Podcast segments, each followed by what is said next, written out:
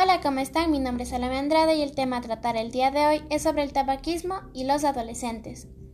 Para comenzar, el tabaquismo es la adicción al tabaco, provocada principalmente por uno de sus componentes más activos, la nicotina.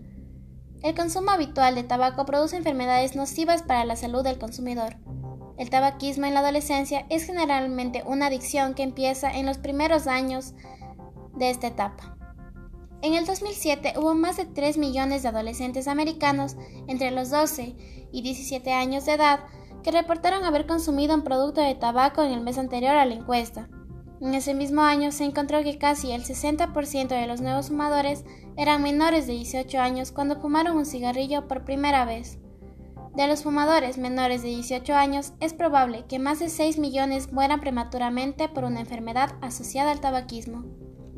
El consumo de tabaco por adolescentes no solo es el resultado de las influencias psicosociales como presión por parte de los compañeros o amigos, sino que las investigaciones recientes sugieren que puede haber razones biológicas para este periodo de mayor vulnerabilidad.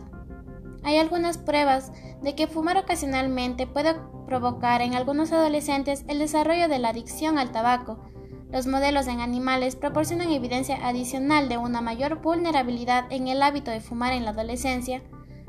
Las ratas adolescentes son más susceptibles a los efectos de refuerzo de la nicotina en comparación con las ratas adultas y consumen más nicotina cuando está disponible que los animales adultos. Los adolescentes también parecen ser más sensibles a los efectos de refuerzo de la nicotina combinada con otras sustancias químicas que se encuentran en los cigarrillos aumentando así su vulnerabilidad a volverse adictos al tabaco.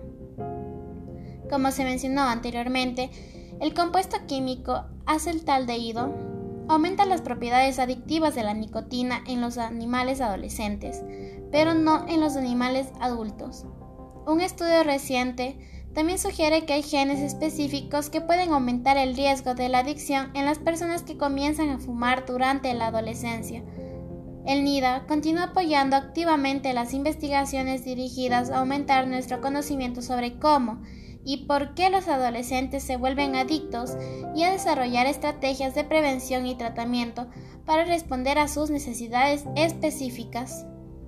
Como bien sabemos, el tabaco es muy perjudicial para la salud y más en la etapa de la adolescencia, puesto que se están desarrollando y esto impide el desarrollo óptimo de sus capacidades.